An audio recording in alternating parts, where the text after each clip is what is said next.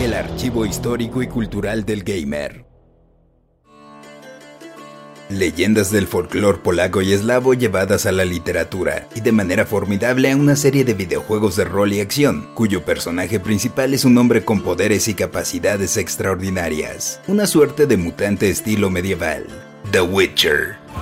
Andrés Sapkowski estudió economía en la Universidad de Lodz, en su natal Polonia, donde aún reside. Fue representante de ventas durante un tiempo y también traduciría textos de ciencia ficción para sacar un dinerito extra, hasta que por petición de su hijo participó en un concurso de cuento convocado por la revista de ficción y fantasía Fantástica. Le entró con un cuento inspirado por la mitología de la región. Ya sabes, brujas, elfos, castillos y en especial sus leyendas de monstruos, como los Kikimora, los Silvan, los Doppler y los Jin, siendo un hombre de negocios, sabía que su idea tenía grandes posibilidades de ventas y ganó el tercer lugar del concurso, publicándose la historia en las páginas de la revista en 1986. El título era Wiedźmin, el término masculino para la palabra polaca bruja. La exposición y la buena recepción hizo que Sapkowski siguiera escribiendo más cuentos que después fueron recopilados en libros, siendo el primero de ellos editado en 1990 bajo el mismo título de Wiedźmin, incluyendo la historia original y cuatro más. Siguieron las novelas y reconocimientos para el autor, hasta que en 1997 se acercó la desarrolladora de videojuegos polaca Metropolis Software para realizar una adaptación. Su fundador, Adrian Schmilars, sería el encargado de dirigir el título, y aunque el juego no vio la luz, se atribuye a él la traducción de Wiedźmin como The Witcher ya que antes se le había denominado en otras traducciones y adaptaciones como Hexer, Warlock o Spellmaker. Poco después se acercaría a Sapkowski otra compañía llamada CD Projekt, quienes por unos 9.500 dólares en una sola exhibición aseguraron los derechos,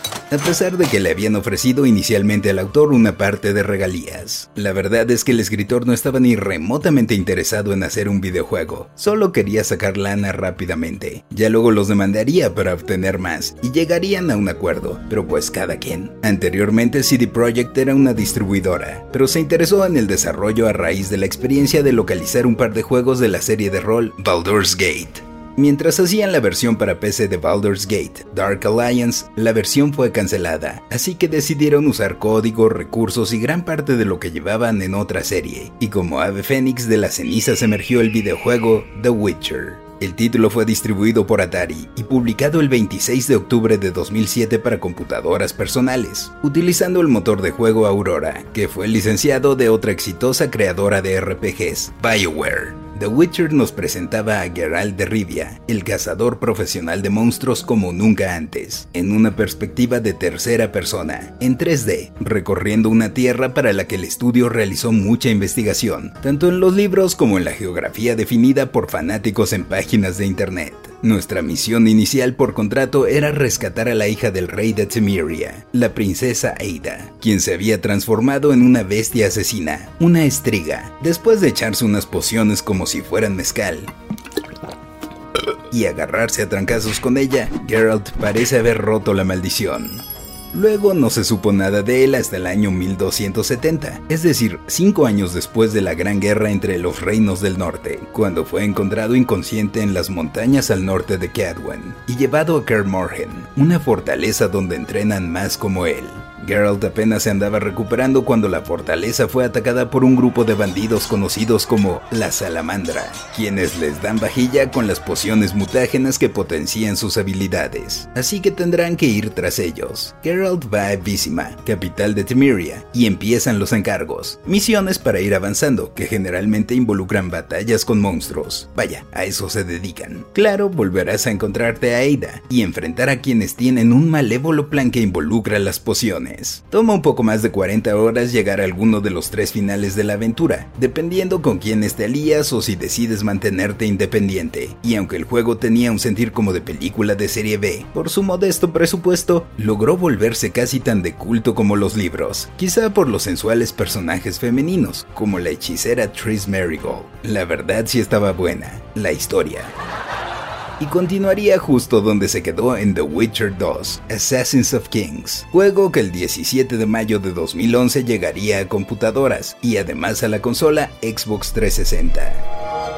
Volviendo más popular la serie. Luciría mucho mejor utilizando el motor Red Engine, diseñado por CD Projekt, e incorporaría un mejor arsenal, trampas, sigilo, más habilidades y un mayor árbol de mejoras para estas. Empiezas encarcelado por la muerte de Foltest, el rey que había salvado y te había encargado rescatar a su hija en el primer juego. Durante el interrogatorio cuentas la historia previa, cuando el rey te pidió ir a buscar a dos hijos que tuvo con una baronesa llamada María Luisa Lavalette, y fue eliminado por alguien más. Así que tu misión ahora será dar con quien le dio Matarili, pero a tu paso descubrirás que más reyes han sido asesinados. Nuevamente tus alianzas serían puestas a prueba, y tendrías que cazar horripilantes criaturas, habiendo 16 desenlaces distintos, dependiendo de tus decisiones, involucrando varias de ellas tu afecto por las mujeres. Ese Geralt no deja títere con cabeza. De hecho, en Australia el juego fue prohibido por contener una parte en la que a Geralt le dicen, ¿vas a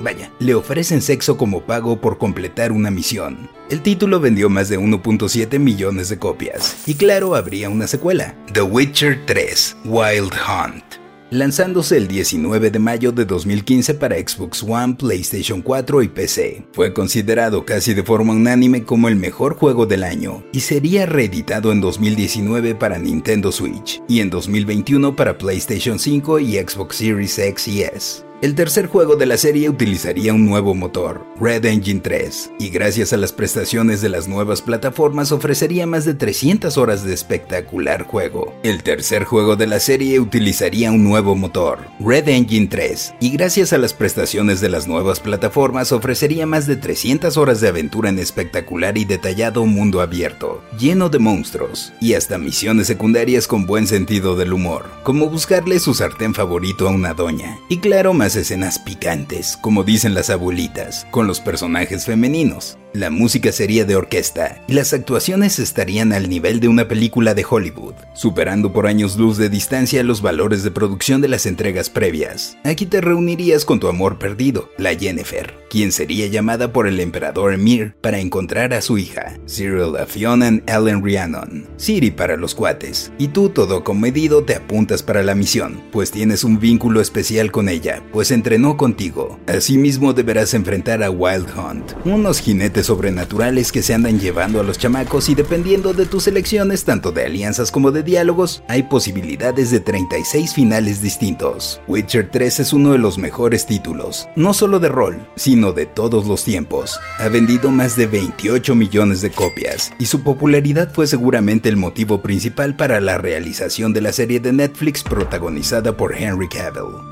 Si quieres entrarle a los juegos, bien puedes hacerlo con The Witcher 3, justo después de escuchar este podcast, ya que si tienes un Xbox One o Series X o S, está disponible dentro del sistema de suscripción Game Pass. Digo, por si no quieres gastar tanto o lo quieres probar antes. Aunque como dicen en el Tianguis, va garantizado.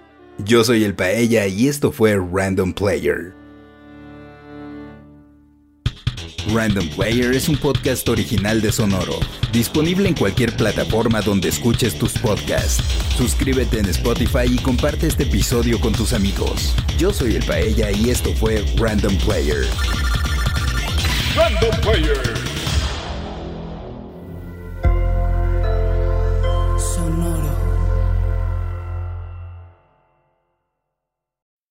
When you need mealtime inspiration, it's worth shopping Kroger, where you'll find over 30,000 mouthwatering choices that excite your inner foodie. And no matter what tasty choice you make, you'll enjoy our everyday low prices, plus extra ways to save, like digital coupons worth over $600 each week. You can also save up to $1 off per gallon at the pump with fuel points. More savings and more inspiring flavors make shopping Kroger worth it every time. Kroger, fresh for everyone. Fuel restrictions apply.